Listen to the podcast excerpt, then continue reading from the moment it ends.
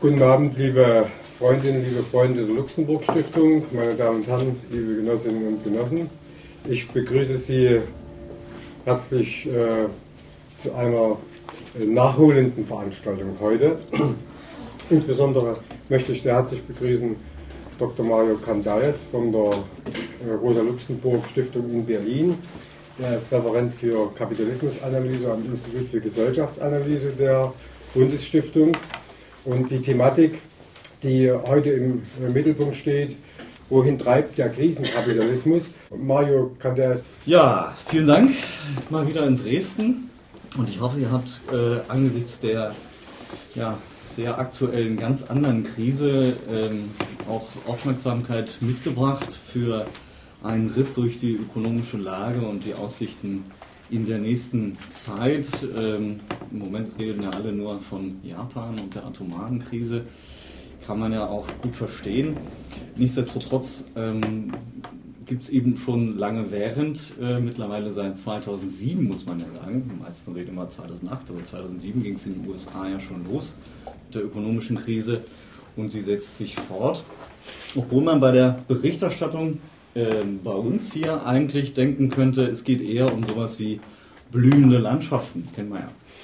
Ähm, Brüderle spricht vom Aufschwung XXL, den wir letztes Jahr erlebt haben und der sich dieses Jahr irgendwie weiter fortsetzen soll. Wenn man sich die Zahlen, die jüngsten, anguckt, im vierten Quartal 2007, frage ich mich immer, wie kommt er eigentlich darauf? Die Eurozone ist um unaussprechliche 0,4 Prozent gewachsen. Aufschwung XXL. Frankreich immerhin um 0,3%. Italien und Spanien gar nicht. Griechenland und Irland sind richtig abgestürzt. Äh, Großbritannien schrumpft ebenso wie Japan schon vor der Katastrophe. Ähm, Japan insbesondere kennt ähm, ja schon seit über zehn Jahren so etwas wie Zero Growth, also Null Wachstum. Über eine Dekade lang, die ganzen 90er Jahre waren schon schwierig und jetzt äh, hat sich das Wachstum seither nicht weiter verbessert. Aber wenn man sozusagen in den ähm, vorne in den Blättern liest, was so die ökonomischen Analysen sind, ja, stimmt, hat so ein bisschen Probleme gegeben, aber das lag am Wetter. Der Dezember war so kalt. Ja. Wie du es angedeutet hast, materialistische Analyse muss da ein bisschen anders rangehen, denn solche großen strukturellen oder wie Antonio Gramsci mal gesagt hat, organische Krisen wie die gegenwärtige, die verlaufen ja nicht so wir hatten da mal einen großen Abfall in den Aktienmärkten, sondern das sind langwierige Prozesse, die unterschiedliche Konjunkturen durchlaufen. Wir haben davon schon ein paar erlebt, nämlich beginnend mit der Finanzkrise in den USA, die dann ganz schnell zu einer Wirtschaftskrise wurde. Wir reden über Schuldenkrise, Repräsentationskrisen und der nächste Akt ist schon ähm, sozusagen im Werden. Manche reden vom Währungskrieg, ähm, man müsste eigentlich davon reden, wann die nächste Rezession bevorsteht, weil nämlich schon die grundlegenden ökonomischen Ursachen der Krise bislang noch gar nicht angegangen sind von den anderen Dimensionen dieser multiplen Krise, wie man oft sagt, also ökologisch, Reproduktionsseite, politisch und so weiter, ähm, wollen wir mal ganz äh, schweigen in dem Punkt. Im Gegenteil, die Form, wie jeweils die Krise von den Regierungen und ähm, all den Beratern und den Institutionen wie den Zentralbanken bearbeitet wird, bereitet schon immer den nächsten Schritt der Krise mit vor. Man könnte dann sagen, dass eigentlich sozusagen herumgewurstelt wird und die neoliberalen Ideen damit so ein Stück weit ähm, ihre Linke werden jetzt aufzucken, vorantreibende gesellschaftliche Funktion verloren haben. Ich meine das jetzt nicht im positiven Sinne vorantreiben, sondern aber man hat ja äh, vor 30, 35 Jahren konnte man sagen, aus Sicht der Neoliberalen hat man sozusagen die Gesellschaft vor sich hergetrieben und tatsächlich große Umwälzungen ähm, mit sich gebracht, die dann zumindest fürs Kapital und einige Gruppen in dieser Gesellschaft ja sehr lukrativ war. Das ist jetzt, ähm, kann man in dieser Allgemeinheit längst nicht mehr sagen. Es mangelt an ausreichenden Expansions- und Entwicklungsmöglichkeiten, auch fürs Kapital, aber auch natürlich an Perspektive für die breiten äh, Gruppen der Bevölkerung, sagen wir mal, die zumindest ja, wenn es auch keine unmittelbare Verbesserung ihrer Lebenslage, doch zumindest eine Erwartung hatten, wie äh, in den 90ern zum Beispiel ja durchaus noch vorhanden war, wo man über Eigenverantwortung und all so ein Kram geredet hat und durchaus noch damit verbinden konnte, naja gut, äh, vielleicht äh, geht es nicht allen, aber doch mir besser. Äh, das jetzt ist auf breiter Ebene, glaube ich, enttäuscht worden. Die Ver Versprechen, Verbrechen wollte ich schon sagen, die Versprechen wurden gebrochen. Äh, die aktive Zustimmung der Bevölkerung ist doch brüchig geworden. Und was nicht heißt gleich, dass wir von einem politischen Umbruch stehen, aber sozusagen die Zustimmung ist doch sehr merklich zurückgegangen. Auf jeden Fall kann man sagen, zumindest meine Ausgangsthese, wir stehen vor einer erneuten großen Transformation im Kapitalismus. So wie es bleibt, äh, so wie es ist, wird es nicht bleiben. Aber auch wieder ein, ein Gramsci paraphrasierend äh, könnte man sagen, das Alte stirbt, während das Neue nicht zur Welt kommen kann. Denn die Zersetzung des alten Machtblocks, wenn man so will, hat begonnen. Die Widersprüche insbesondere zwischen den Fraktionen im Machtblock vertiefen sich, verfolgen sehr unterschiedliche Ziele, meistens äh, in unterschiedliche Richtungen, alles gleichzeitig, wird versucht, ähm, am neoliberalen Denken festzuhalten, gleichzeitig doch irgendwie ein paar Reformen durchzuführen, damit es nicht zusammenkracht. Ähm, Keynesianismus ist wieder in, all solche Dinge. Ähm, aber ähm, man kann sagen, sie haben nicht mehr wirklich ein Projekt. Insofern kann man davon sprechen, es gibt sowas wie einen herrschenden Block an der Macht, der ist nicht weg, obwohl ihnen sozusagen die Zustimmung ein Stück weit entzogen wird, aber es gibt kein hegemoniales Projekt mehr.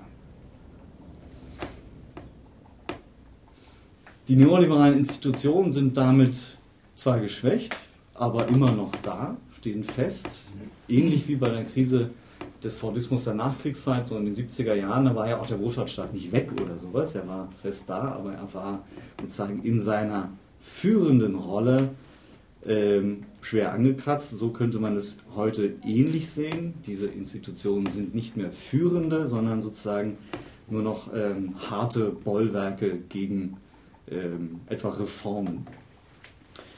Auch der Mangel an Alternativen sichert bislang, dass ähm, sagen, der Alltagsverstand nach wie vor so etwas wie einen passiven Konsens sichert ohne Alternativen kann man zwar dagegen sein, aber man weiß noch nicht so recht, wofür.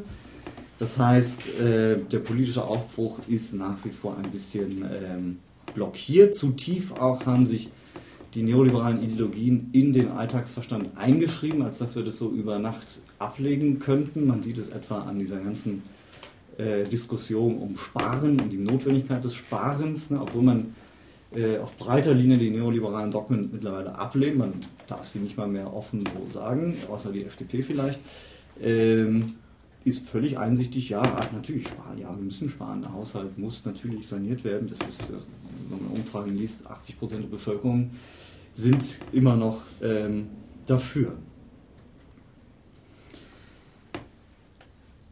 Trotzdem haben kapitalismuskritische Positionen deutlich an Zustimmung gewonnen, zum Teil auch sozialistische Positionen, was immer damit gemeint ist. In solchen Umfragen ja immer, wird ja nicht erklärt, was gemeint ist, aber dann kommt dann sowas raus wie 80% der Bevölkerung finden Sozialismus eine gute Idee, aber nicht so richtig ausgeführt.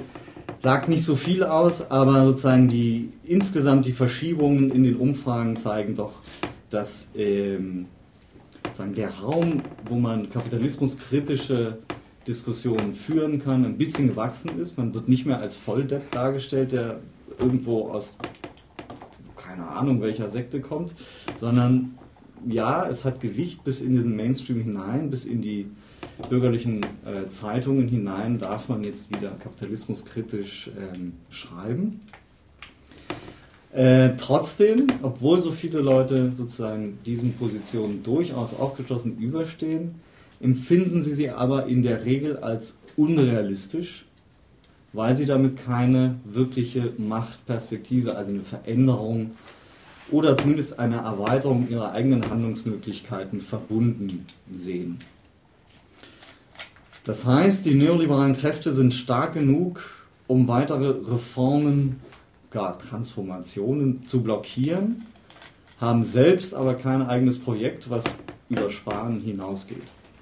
Daraus ergibt sich eine Konstellation eines Übergangs oder man könnte sagen Interregnum, also einer Zwischenregentschaft, Zwischenherrschaft, in der es eben keinen Herrscher gibt, ohne klare Richtung, voller Inkonsistenzen, mit sehr stark konkurrierenden Projekten, umkämpften Schritten äh, in unterschiedliche Richtungen. Eine solche Übergangszeit, wie wir sie immer wieder im Kapitalismus erleben, etwa ähm, in der Zeit der großen Depression in den 30ern bis nach äh, dem Zweiten Weltkrieg, war ja so eine Übergangszeit dann ab 68, da meine ich jetzt nicht nur die Studentenbewegung und die Frauenbewegung, sondern äh, auch die erste große ökonomische Krise nach dem Krieg äh, bis Ende der 70er Jahre, eine weitere solche Umbruchperiode und jetzt stehen wir wieder an Beginn einer solchen größeren Umbruchperiode, die lange währt, mindestens ein Jahrzehnt, krisenhaft, krisenhafter noch als die letzten 30 Jahre Neoliberalismus, die ja schon nicht gerade arm an Krisen waren. Ähm, darauf könnten wir uns wahrscheinlich einstellen. Zurzeit verschiebt sich der Brennpunkt der Krise. Krisenmanagement soll die Verdichtung von Krise verhindern. Das gelingt zum Teil auch ganz gut. Aber ich habe es schon gesagt, die Form, wie man die Krisen bearbeitet, bereitet immer schon den nächsten Schritt vor, den nächsten Akt des Dramas. Durchaus zeitlich verschoben und unterschiedlich in den jeweiligen Ländern. Aber man muss sagen, die einzelnen Momente der Krise sind eben nicht zufällig, verdichten sich oder auch nicht, sondern sie sind aus engstem miteinander verbunden, hängen eben organisch zusammen. Ich versuche mich jetzt hier im Folgenden auf die ökonomischen Aspekte ähm, zu beschränken. Ähm, sonst würde es einfach ähm, sagen, den Rahmen jetzt sprengen, aber wir können natürlich in der Diskussion dann versuchen, immer mal wieder auch Anschlussstellen zu finden. Also Punkt 1 des Dramas brauche ich nicht so viel erzählen. Äh, das habt ihr alle mitbekommen. Die größte Finanzkrise seit 1929 wurde beantwortet mit gigantischen Bankenrettungsprogrammen, mit unbegrenzter Bereitstellung von Liquidität durch die Zentralbanken um einen Zusammenbruch des Finanzsystems zu vermeiden. Das war sozusagen der erste Akt, wenn man so will. Diese Kredit- und Finanzkrise hat sehr schnell eine schwelende Weltwirtschaftskrise freigelegt, die wiederum mit einer Welle von Konjunkturprogrammen in zumindest den OECD-Staaten, äh, aber auch darüber hinaus beantwortet wurde. Allein die USA haben über 2 Billionen Dollar eingesetzt, um die Krise einzudämmen. Weitere 3 Billionen an Krediten vergab die Zentralbank der USA, die Fed, äh, um die Banken zu stützen. Zum Beispiel über 300 Milliarden an die Deutsche Bank. Weil immer so heißt, die Deutsche Bank wäre so gut durch die Krise gekommen. Ja, weil sie unter anderem 300 Milliarden von den Amerikanern bekommen hat. Die Rettungsschirme der EU und der Mitgliedstaaten umfassen zusammengenommen ein Volumen von ebenfalls über 2 Billionen Euro. Hinzu kommen die Konjunkturprogramme in Höhe von 600 Milliarden Euro. Also das sind Zahlen, bis wir kurzem konnten wir uns die alle noch gar nicht vorstellen. Und ich erinnere mich noch gut, wie wir vor der Krise über diesen Vorschlag der Linkspartei diskutiert haben, 50 Milliarden Investitionsprogramm und so ein Kram. Und alle gesagt haben, lächerlich, also wie kann man solche Zahlen, Konjunktur, äh, äh, äh, keynesianischer Unsinn. Und schon kurz darauf waren die 50 Milliarden eigentlich ein Pipifax gegenüber dem, was die Regierung gemacht hat. So schnell können sich die Zeiten ändern. Die Zentralbank der USA versucht über allerlei Maßnahmen auch darüber hinaus die Wirtschaft zu stimulieren, unter anderem durch den Ankauf von den äh, bekannten Hypothekenpapieren, die die Krise ja zumindest ausgelöst haben, aber auch von Staatsanleihen. Mittlerweile ist die amerikanische Zentralbank der größte Eigentümer von US-Staatsanleihen noch vor den Chinesen. Über eine Billion äh, US-Dollar halten sie. Und äh, werden wahrscheinlich noch auf 1,6 Billionen hochgehen. Ähm, kaufen jeden Monat weiter hübsch sozusagen äh, Staatsanleihen auf. Auch die EZB hat sich nach langer ähm, Gegenwehr dann entscheiden müssen, dies zu tun sehr inkonsequent, versucht möglichst wenig da zu tun, aber äh, muss es und versucht jetzt immer wieder rauszukommen, hoffte äh, bei den Gesprächen über den äh, Rettungsschirm, dass jetzt äh, Maßnahmen ergriffen werden, dass die EZB endlich raus kann, weil der Rettungsschirm das übernimmt. Wieder nichts geworden. Die EZB kommt nicht raus und muss weiter Staatsanleihen aufkaufen.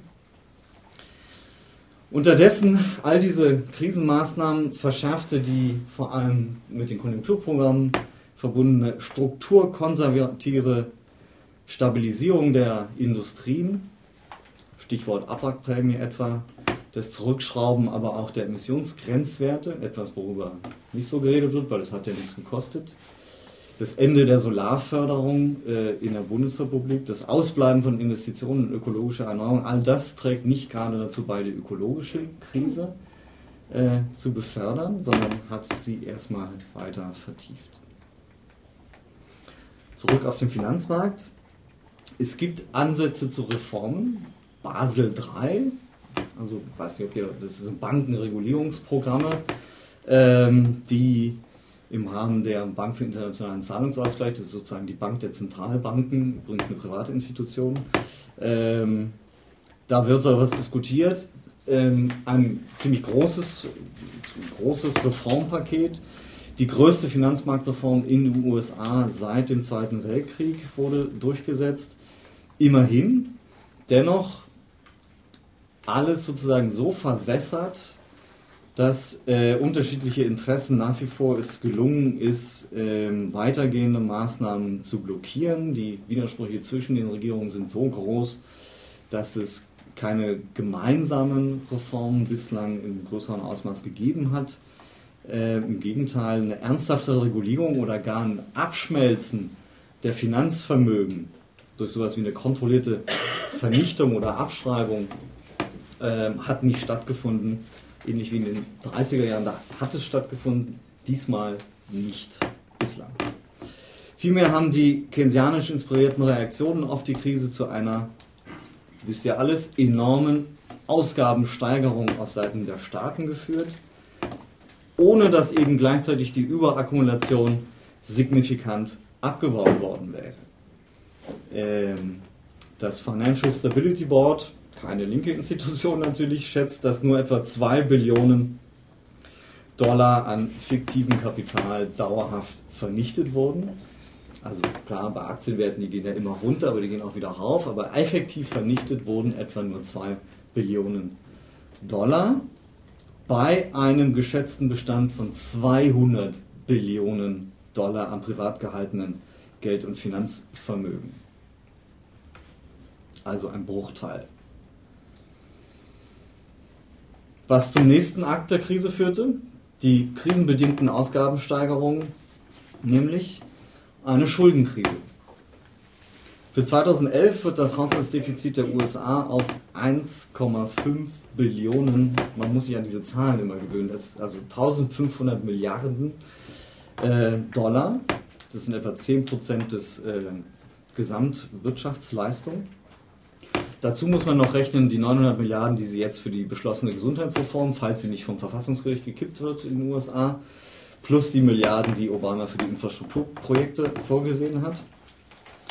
Ähm, das heißt, die Schulden der US-Bundesregierung sind schon zum zweiten und, oder dritten Mal, ich weiß gar nicht genau, an die gesetzlich festgelegte Obergrenze, die mittlerweile, nachdem sie mehrfach raufgeschraubt wurde, bei 14,3 Milliarden nein Quatsch, Entschuldigung, bei 14,3 Billionen äh, Dollar liegt.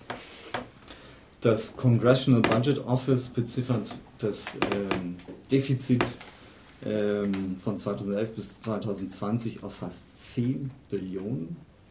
Kann man sich kaum vorstellen. Ähm, hinzu kommen immer noch mehr Zahlen, äh, nämlich die Anleihen der Kommunen und Bundesstaaten, das sind nochmal 3 Billionen. Äh, letzterer verzeichnen auch laufende Defizite, die dauernd wachsen. Das heißt, mittlerweile sind 15 Bundesstaaten äh, in den USA so gut wie pleite. Man schätzt, wenn nur zwischen 50 und 100 Konkursen dann noch bei den Kommunen äh, dazukommen, ähm, dass sozusagen das schon wieder Ausmaße annimmt, dass das Bankensystem in den USA ähm, ins Wackeln gerät. Das heißt, die Gesamtstaatsverschuldung liegt bei 93 Prozent. Das ist locker mal äh, der Wert von Portugal, wo man ja immer sozusagen stöhnt über die, äh, wie, wie dramatisch die Situation wäre, Tendenz steigend. Und daran wird auch nicht viel ändern, dass Obama jetzt plant, 1100 Milliarden in den nächsten zehn Jahren einzusparen. Aber natürlich geht es nicht nur um die USA, sondern am meisten diskutieren wir hier die Schuldenkrise in der Eurozone, wobei Griechenland und Irland natürlich nur die Spitze des Eisberges sind. Die Eurozone ist äh, mit einem Schuldenstand von über 80 Prozent und netto Neuverschuldungsquoten von mehr als 6 Prozent äh, für letztes und dieses Jahr ähm, deutlich über den mal ja, heiligen Maastricht-Kriterien. Die sind quasi in der Krise vergessen worden. Jetzt werden sie wieder rausgeholt, damit man sie krampfhaft äh, einhalten soll, was aber kein, kaum einem Land gelingt, inklusive der Bundesrepublik zurzeit noch nicht. Am härtesten betroffen sind aber nicht etwa, wie man so gerne in der Presse liest, die Länder, die besonders ausgabenfreundlich waren, die einfach nicht haushalten konnten, weil sie alles das Geld zum Fenster rausgeworfen haben. Nein, am härtesten betroffen von der Krise waren genau die, die mit sehr niedrigen Steuersätzen um das scheue Rehkapital gebuhlt haben und eher niedrige Staatsquoten hatten, nämlich zum Beispiel Griechenland. Innerhalb kürzester Zeit werden jetzt erneut Hunderte von Milliarden Euro mobilisiert, um das Schlimmste in der Eurozone zu verhindern, nämlich den Komplettzusammenbruch den Staatsbankrott eines Mitgliedes der Eurozone, was wir nicht äh, machen, weil wir so nett zu den Griechen sein wollen, sind wir ja gar nicht, sondern weil wir verhindern wollen, dass äh, ein solcher Staatsbankrott das eben gar nicht so feine Bankensystem in Europa zum Fall bringt. Nicht zuletzt äh, deutsche Banken, vor allem aber Versicherungen, wie die Allianz etwa. Das hätte nämlich weit schlimmere Folgen noch für Europa als der sogenannte Lehman-Schock vor zwei Jahren. Nun überbieten sich die Regierungen mit Sparprogrammen. Das Übliche, ihr kennt das alles, Rentenkürzung, Lohnkürzung, Kürzung bei Kindergeld und Familienhilfe, Senkung der Arbeitslosenhilfe, Spanien will sie sogar ganz streichen. Äh, ein Investitionsstopp, der auch von den notwendigen Ausgaben in Infrastrukturen, Kinderversorgung, Bildungseinrichtungen nicht halt macht.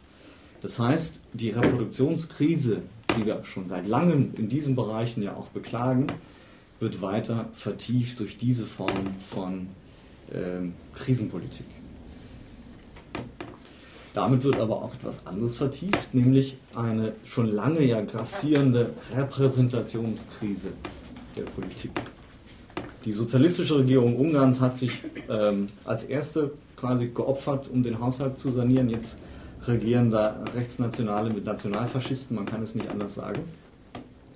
Minister der Regierung Zapatero in Spanien befürchten, dass sie die nächsten Wahlen jetzt schon verloren haben und posaunen das auch offen aus. Die irische Regierung hat, äh, ist gerade vernichtend abgewählt worden. Der Koalitionspartner, die Grünen, sind nicht mal mehr ins Parlament zurückgekommen. Und auch in Deutschland äh, manövrierte die Regierung ja durch so einige Umfragetiefs, nicht zuletzt äh, das eigene bürgerliche Lager ähm, äh, findet Unzufriedenheit. Es kommt zu einer, man könnte sagen, Entkopplung der Exekutive, die in der Krise übrigens wahnsinnig an Macht gewonnen hat. All diese Krisenprogramme wurden nicht etwa im parlamentarischen Verfahren oder sonst wo diskutiert, sondern von Exekutiven und kleinen Beraterstäben ähm, ausgeführt. Also es kommt zur Entkopplung dieser Exekutive von der breiten politischen Willensbildung. Äh, Entscheidungen werden als unumgängliche Notwendigkeiten dargestellt, ähm, was bei einer deutlichen Mehrheit der Bevölkerung, äh, vor allem bei den gefährdeten Mittelklassen, das Gefühl ähm, wachsen lässt, keinen Einfluss mehr auf politische Entscheidungen nehmen zu können. Das ist auch empirisch untermauert, etwa in den Heidmeier-Studien, die ja seit Jahren durchgeführt werden. Ähm,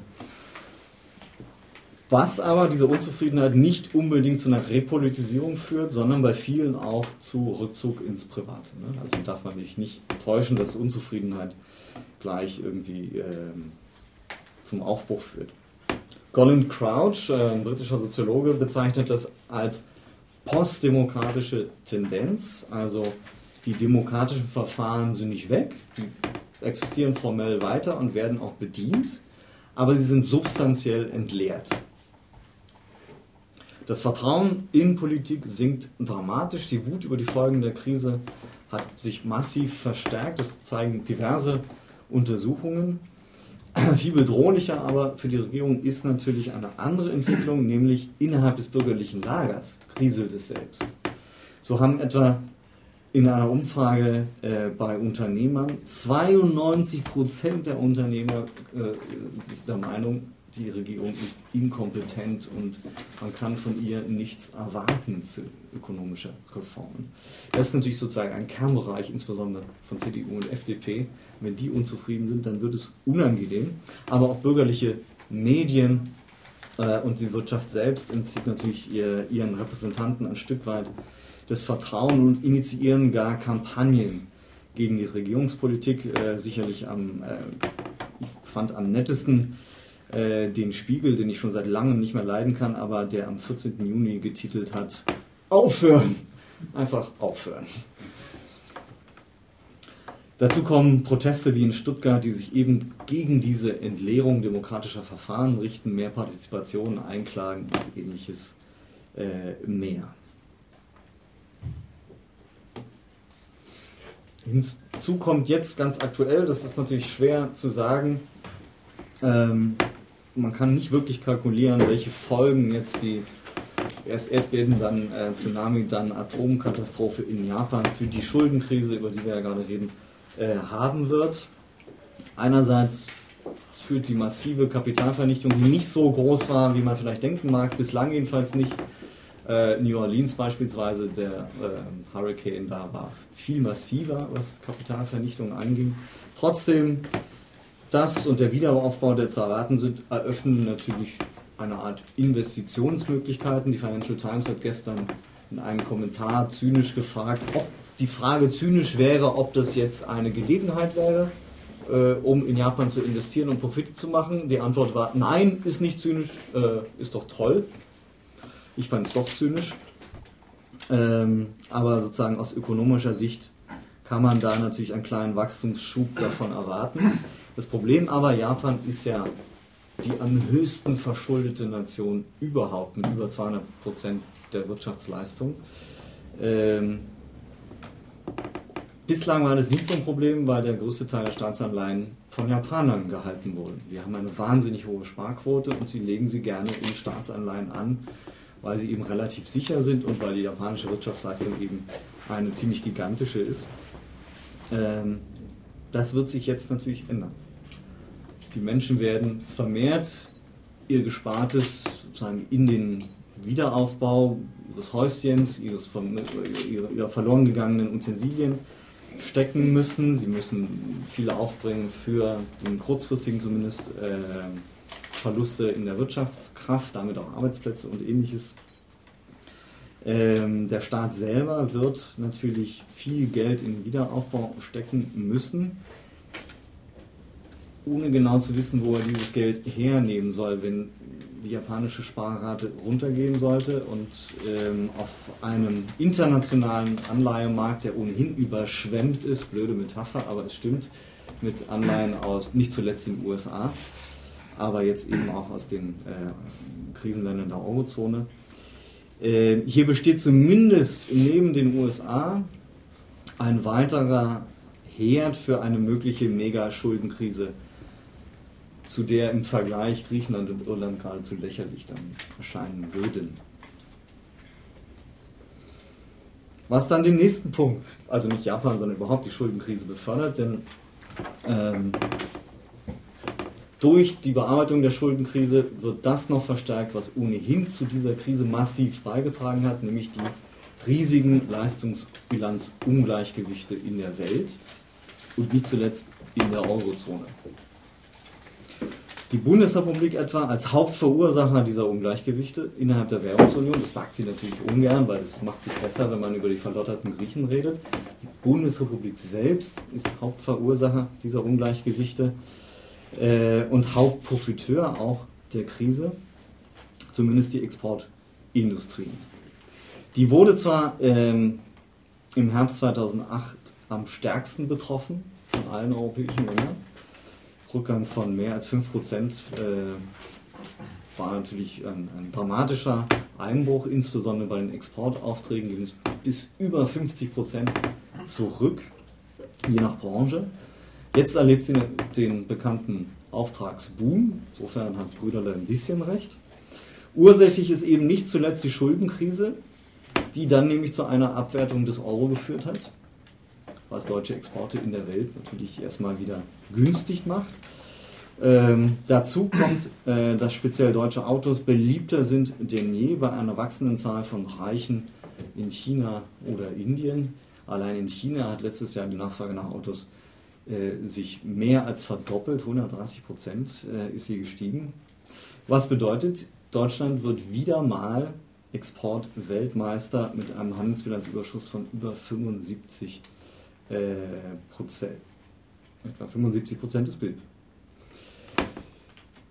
Das kann nicht sein. Falsche Zahl. Nicht sein. Falsche Zahl. Das kann nicht sein. 75 Milliarden. Das wäre ja unglaublich. nee. Die einseitige Orientierung auf das Exportwachstum geht aber mit anderen Folgen einher, nämlich seit 1990 stagnieren die Reallöhne in der Bundesrepublik. Und zwar auch im Boomjahr 2007, 2008 gab es keinen Reallohnzuwachs. In keinem europäischen Land ist der Niedriglohnsektor so schnell gewachsen wie bei uns. Der Aufschwung nach dem tiefen Abschwung hat zwar jetzt auch wieder zu ein paar mehr Jobs geführt, aber wieder sind zwei Drittel dieser Jobs prekäre Jobs. Die Zahl der Leiharbeiter äh, ist massiv gestiegen auf einen Rekord von 1,5 Millionen Arbeitsplätzen. Und das waren ja auch genau die, die in der Krise eben auch genauso schnell den Job wieder verloren hatten, über 800.000.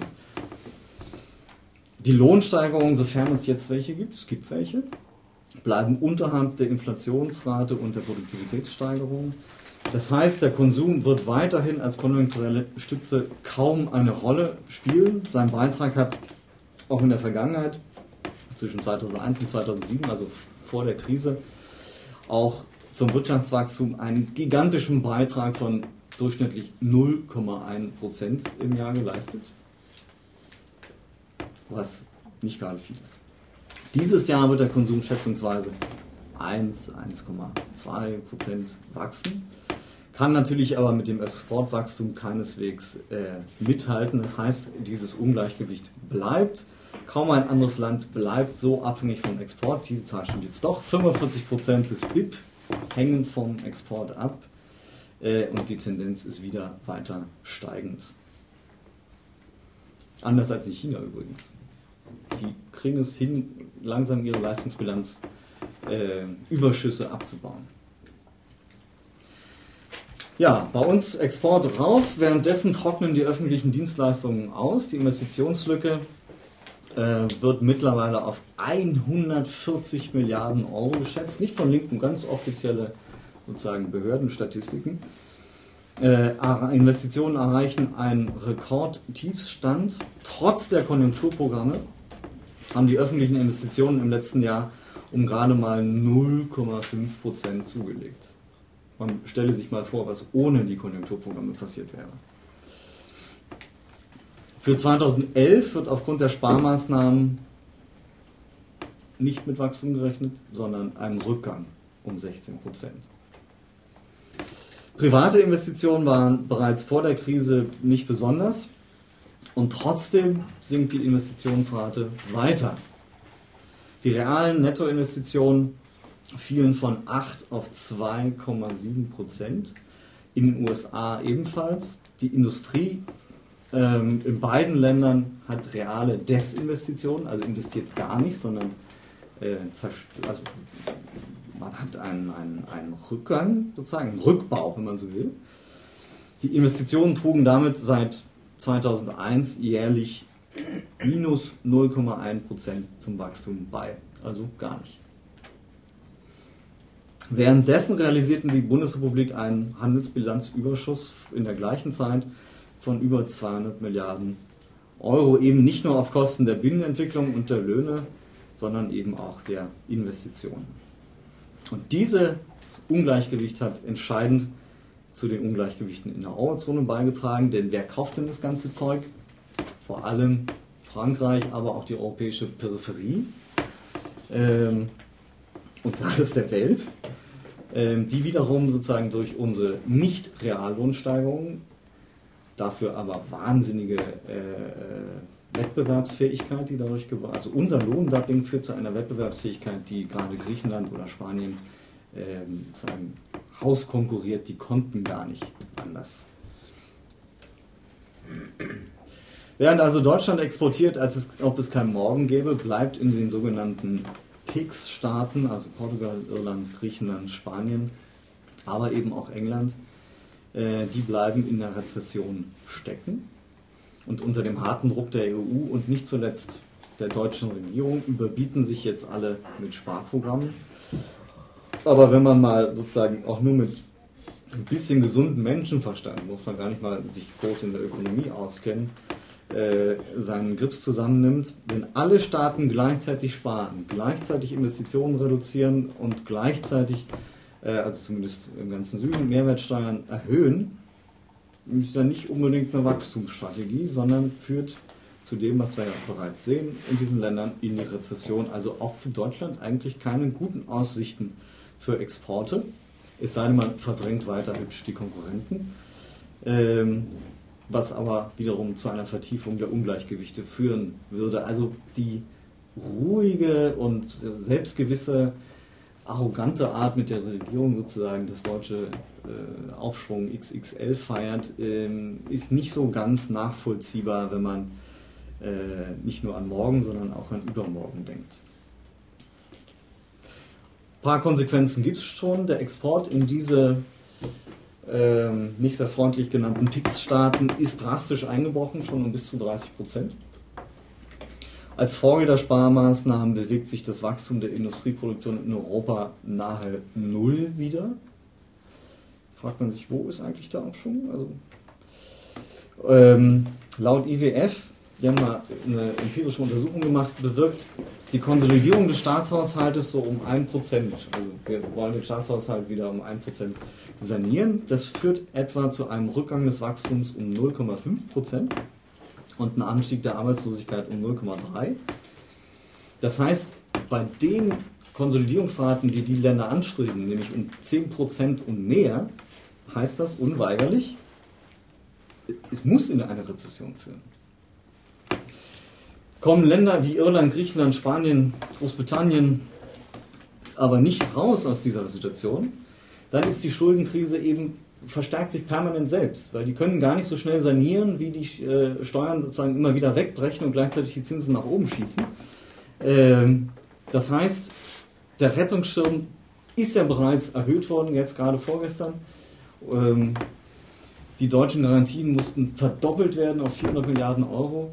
Äh, das ist relativ schnell ausgeschöpft, wenn die in der Rezession stecken bleiben. Aber die Ungleichgewichte sind natürlich nicht auf Europa beschränkt. Das Wachstumsmodell der USA, ähm, was ja so unglaublich wichtig war für alle Exportländer dieser Welt, ist Geschichte.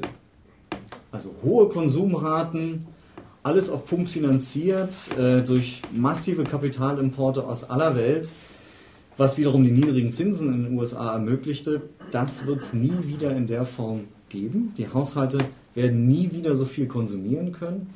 Das heißt, der globale Konsument, nämlich die USA, fallen langfristig aus, was für die Weltwirtschaft natürlich enorme Konsequenzen für die Zukunft haben wird, weshalb die Chinesen zum Beispiel diskutieren, dass dieses Exportmodell nicht nachhaltig ist und sie etwas ändern müssen.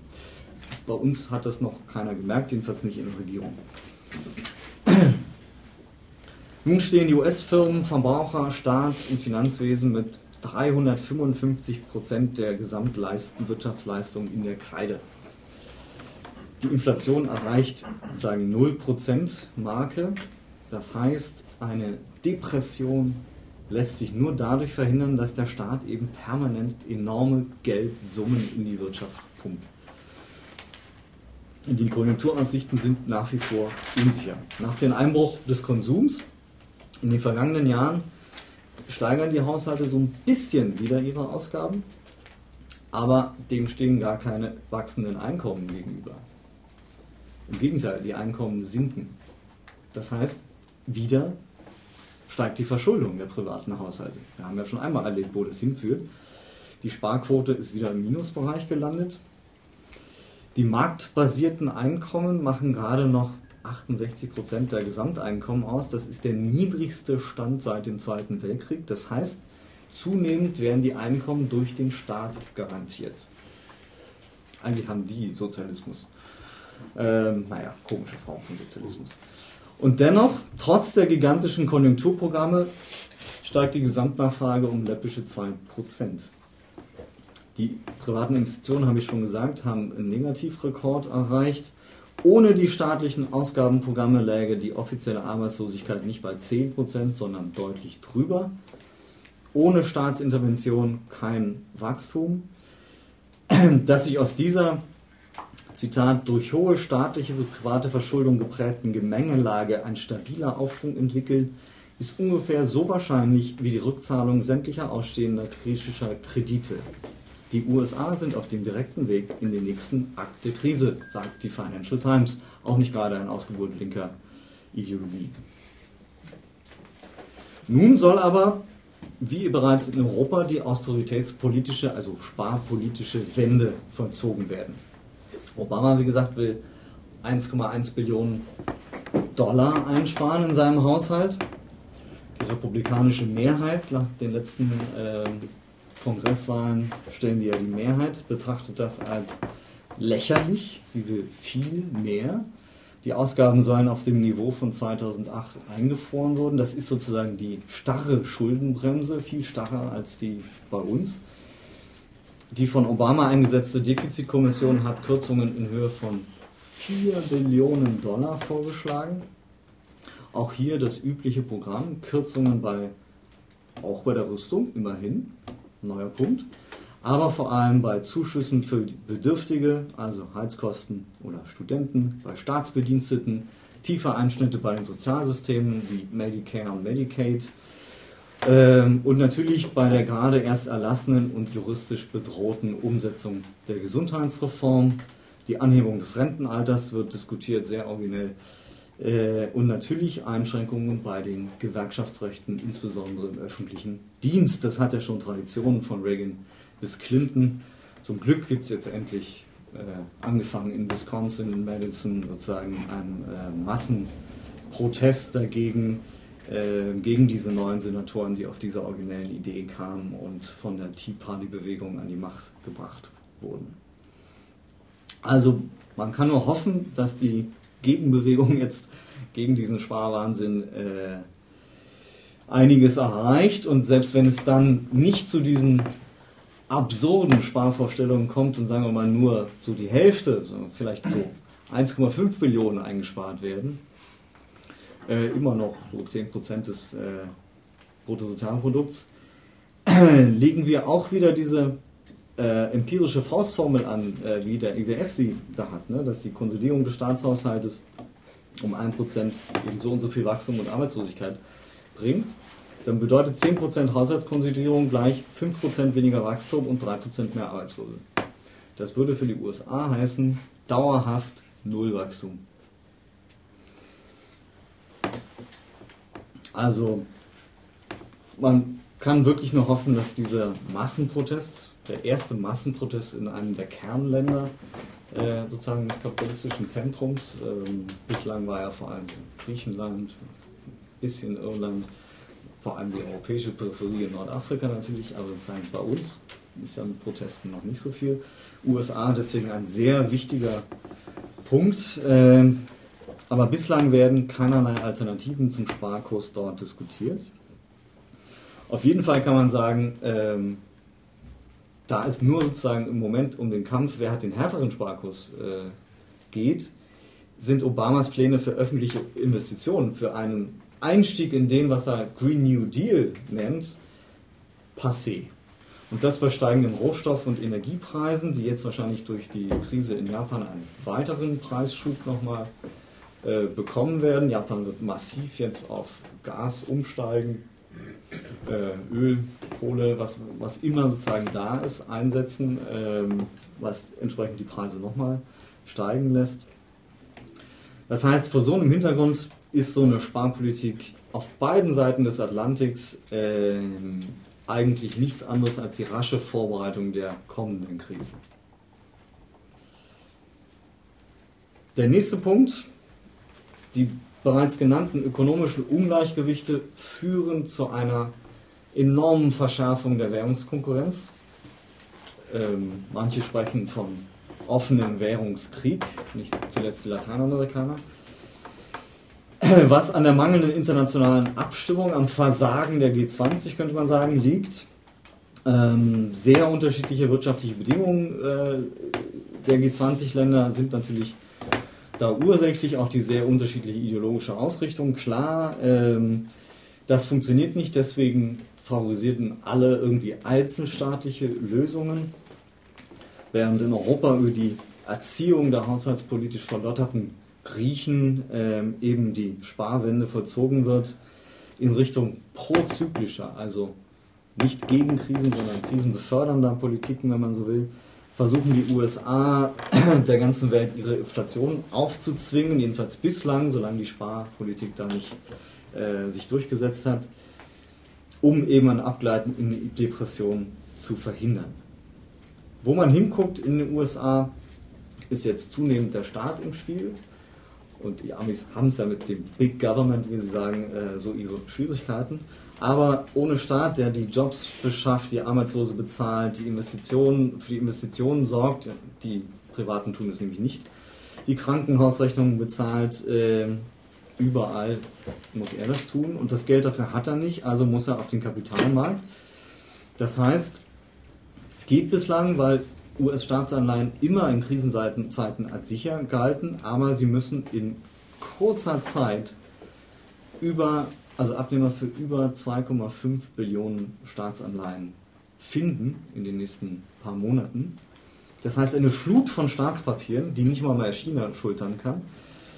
Bislang eben nur die FED, aber auch die kriegt zunehmend Schwierigkeiten, die Papiere am Markt zu platzieren. Bislang hat es noch gelungen.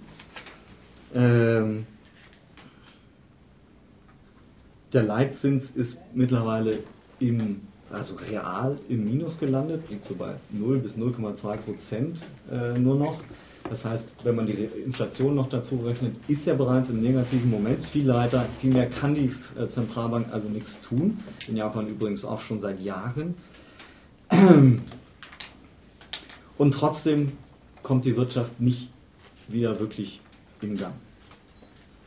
Die Auswirkungen dieser Anleiheschwemme bekommt vor der Katastrophe jetzt in Japan eben schon beispielsweise Japan massiv zu spüren. Der Yen hat massiv aufgewertet in den letzten Monaten, was zu herben Rückschlägen beim Export geführt hat ähm, und die minimale Erholung, die sie hatten, schon wieder gefährdete. Jetzt müssen sie, wie gesagt, auch diese Katastrophe noch überwinden mit nicht nur den kurzfristigen Schwierigkeiten beim Rückgang der Produktion und Abzug von Finanzen, Finanzen sind ja immer sehr nervös, wurde massiv abgezogen äh, aus Japan. Mittelfristig gibt es ein paar Chancen für Investitionen und Wachstum, aber eben mittel- bis langfristig große Gefahren für die Finanzierung des Staates. Ähm, vor allem aber die Schwellenländer haben es abbekommen. Brasilien leidet unter der Verteuerung ihrer Exporte und der Überschwemmung ihrer Märkte mit Kapital, das auf der Suche nach hohen Zinsen da sehr gerne hingeht. Ähm, was zu einer Überhitzung der Konjunktur führen würde, wenn die Brasilianer nicht Gegenmaßnahmen ergreifen würden, nämlich zum Beispiel Kapitalverkehrskontrollen wieder einzuführen, was ich ja eigentlich für eine sehr gute Idee halte, ähm, was aber kaum bislang dazu führte, dass äh, die Schwemme an Kapital auch nur ein bisschen sich äh, bisschen gebremst worden wäre. Das gleiche gilt in China, wo steigende Preise, steigende Löhne, und der Druck zur Aufwertung äh, der Währung den ohnehin schwächelnden Export gefährden und gleichzeitig die ständig dreuende Überhitzung und Überspekulation ja für die chinesische Regierung ein Problem ist, wo sie auch permanent versucht, das ähm, eigentlich die Wirtschaft zu beruhigen eher. Insofern, wenn dann auf der einen Seite die USA munter inflationieren, auf der anderen Seite die Chinesen nur minimale Anpassungen bei ihren äh, Wechselkurs machen, was dazu führt, da der äh, chinesische Währung ja an den US-Dollar gekoppelt ist, dass sich in den für die USA ungünstigen Austauschbeziehungen relativ wenig ändern. Für Europa, für Lateinamerika, für Japan handelt es sich aber bereits jetzt um harte Aufwertungstendenzen. Hätten wir nicht die Euro-Krise, sagen würde der Euro drastisch nach oben schießen. Äh, so geht es immer noch. Aber trotzdem hat der Euro von Juni bis Oktober 2010 um 17 Prozent aufgewertet. Dann war die Schuldenkrise wieder überall Thema, dann ging er wieder ein bisschen runter, jetzt ist er wieder rauf. Ähm, die Tendenz ist aber steigend, bleibt steigend. Das ist auch das eigentlich kein so gutes Zeichen für den deutschen Export. Also auch da versteht man nicht so ganz die Beruhigung der Regierung. Also auch in Zukunft sind heftige Wechselkursschwankungen zu erwarten, die dann eben zu sehr seltsamen Kapitalbewegungen führen, die immer auf der Hufe nach hohen Zinsen und sicheren Anlagen sind, was eben abwechselnd zu Überhitzung, zu Blasen und wieder ganz schnellen Abzug von Kapital führt, die dann wieder mit tiefen Krisen verbunden sind. Wir äh, können uns erinnern an einen solchen Mechanismus, wie er etwa in den 80er Jahren, das sogenannte verlorene Jahrzehnt, insbesondere für die sogenannten Entwicklungsländer, aber auch 1998 folgende, wo eine Krise nach der anderen kam. Asienkrise, Russlandkrise, Lateinamerika-Krise und so weiter. Also, man kann zusammenfassen nochmal, die Überakkumulation wurde während der Krise bislang nicht reduziert. Ähm, da ist auch die japanische Katastrophe viel zu klein, zumal sie auch sozusagen äh, gerade bei dem fiktiven Kapital ja gar nicht richtig zuschlägt. Es soll nicht zynisch klingen, sondern es ist sozusagen im Vergleich zu dieser Masse, die sich da angesammelt haben, gering. Äh, die Summe dieses akkumulierten Vermögens führt aber natürlich zu Ansprüchen am Mehrwert, die die eigentliche Mehrwertproduktion schon seit langem um ein Vielfaches übersteigt. Das heißt, zyklische Krisen und immer wieder veränderte äh, Akkumulationsstrategien konnten bislang verhindern, dass es zu einer großen Krise kommt. Ähm, man konnte Entwicklungen zwar bearbeiten, aber eben über lange Zeiträume verzögern, aber nicht letztlich verhindern, was eben zum Ausbruch dieser großen Krise 2008 äh, führte. Äh, man kann sagen, mit der Hypothekenkrise angefangen war das nur der konjunkturelle Ausdruck einer strukturellen Krise, die jetzt erst richtig beginnt. Überakkumulation, was ist das eigentlich? Das zeigt sich an wachsenden Kapitalmassen, für die es eben nicht ausreichend Investitions- und Verwertungsmöglichkeiten gibt. Und zwar trotz des Investitionsbooms in Brasilien, in Indien und China oder anderen aufstrebenden Ökonomien ist laut Angaben der Weltbank die Tendenz der Weltinflationsrate fallend, und zwar seit 1979. Trotz dieses Booms in den Ländern ist die Investitionsrate nicht gestiegen.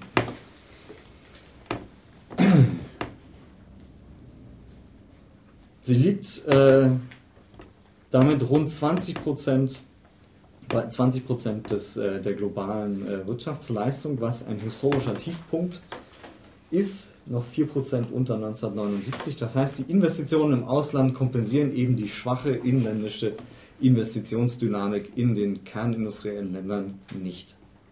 Man kann also sagen, gut marxistisch gesprochen, die Akkumulation auf erweiterter Stufenleiter ist seit einigen Jahren nicht mehr gewährleistet oder übersetzt.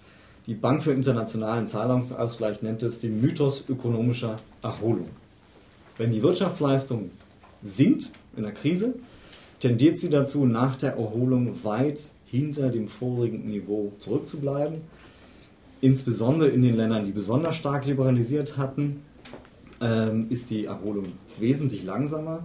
Nach jeder Finanzkrise müssen die Erholungsphasen, äh, werden die Erholungsphasen immer länger, oft eben zu lang, bis dann schon wieder die nächste Krise kommt. Also man konnte nicht mal aufholen, das war etwa der Effekt in den USA, denn nach der New Economy Krise äh, stark abgefallen sind und dann versucht haben wieder aufzuholen und bis 2007 noch nicht mal das vor äh, New Economy Krisenniveau erreicht hatten und schon hat die nächste noch viel heftigere Krise wieder zugeschlagen. Das heißt, da ist gar kein reales Wachstum. Die Krisenzyklen werden auch immer kürzer, verlagern sich von den Peripherien immer stärker in die kapitalistischen Zentren und sind zunehmend synchron. In der Vergangenheit war es, also 70er, 80er, 90er, vor allem 80er, 90er, war es eher so, dass überall zwar Krisen entstanden, aber die waren immer auf bestimmte Regionen beschränkt und in anderen Regionen ging es wieder einigermaßen ganz gut, sodass also nie die ganze äh, Ökonomie ähm, wirklich so betroffen war. Das hat sich aber zunehmend angeglichen, so wie eben 2008, wo dann tatsächlich fast alle Ökonomien global in die Krise geraten sind. Und wenn man dann bedenkt, dass ähm, die Erholung der betroffenen Ökonomien so im Schnitt vier Jahre dauert, sich aber alle vier bis fünf Jahre wieder die Krise wiederholt, kann man eben nicht mehr wirklich von Erholung oder erweiterter Reproduktion sprechen. Entsprechend ist die globale Wachstumstendenz seit den 90er Jahren eher so. Angesichts der fortgesetzten, ähm, nicht nur, aber speziell finanziellen Überakkumulationen, der globalen Ungleichgewichte, der sinkenden Investitionen, als eben keine tollen Profitaussichten gibt bei produktiven Investitionen und immer kürzeren Krisenzyklen gleichzeitig politischen Blockierungen, was Reformen angeht, kann man mit gewisser Wahrscheinlichkeit davon ausgehen, dass die nächste Krise sich eben bereits anbahnt. Und äh, wenn man jetzt nur so empirisch mal ein bisschen bleibt, ist natürlich alle Schätzungen, man kann ja nicht in die Glaskugel gucken, 2008 im Schnitt so alle vier Jahre, Tendenz aber verkürzend, dann dauert es nicht mehr lange. Kann man so nicht sagen, weil natürlich ähm, es hängt ganz vom, vom Krisenmanagement ab, davon, was tatsächlich äh, noch vielleicht doch andere Formen geleistet wird, aber ähm, ich glaube, da sieht es relativ düster aus, sodass mit, einer, mit einem erneuten Einbruch möglicherweise 2013 zu rechnen ist wieder. Das heißt aber auch, der Neoliberalismus ist tatsächlich erschöpft einzeln, wäre jede dieser Krisen, die, über die wir gesprochen haben, zu managen, in ihrer organischen Verbindung aber, weil die hängen eben zusammen, die eine produziert die nächste, führen sie dann eben doch zur Verdichtung von Widersprüchen. Das heißt, es gibt keine Alternative, es wird eine Transformation stattfinden, so oder so. Die Frage ist eben, ob diese demokratisch sein wird, Schritt für Schritt, mehr oder weniger sozial und ökologisch orientiert stattfinden wird. Oder ob es zu dem kommen wird, was Gramsci eine damals äh, in den 30er Jahren nannte, als er sagen, das amerikanische Wunder analysierte und äh, als sozusagen die meisten Linken noch von äh, dem letzten oder höchsten Stadium äh, des Imperialismus und Kapitalismus geredet hat, hat er gesagt, nein, der Amerikanismus wird die nächste große Welle sein. Äh, aber damals war er sich gar nicht so sicher und sagte, möglicherweise führt das auch zur die Verdichtung dieser Krisen in den 30er Jahren zu einer Explosion. Er sollte Recht behalten. In beiden. Es kam erst zur Explosion und dann zum großen amerikanischen Jahrhundert. Ähm, wie die heute aussehen kann, weiß man nicht, aber dieses Interregnum, diese Übergangszeit wird bewegt sein. Da kann man schon relativ sicher sein. Und wir nur hoffen, dass mehr sagen, von diesem tunesischen Moment drin ist oder von dem, was in Wisconsin in den USA gerade abgeht und weniger von dem, was in Libyen oder ganz anders, nicht vergleichbar in Europa an reaktionären, nämlich neoliberalen Festhalten, insbesondere von der deutschen Bundesregierung, äh, passiert. Denn Autoritarismus ist natürlich die andere Seite solcher Krisenprozesse. Und ähm, davon haben wir in Deutschland genügend Erfahrung gemacht. Vielen Dank.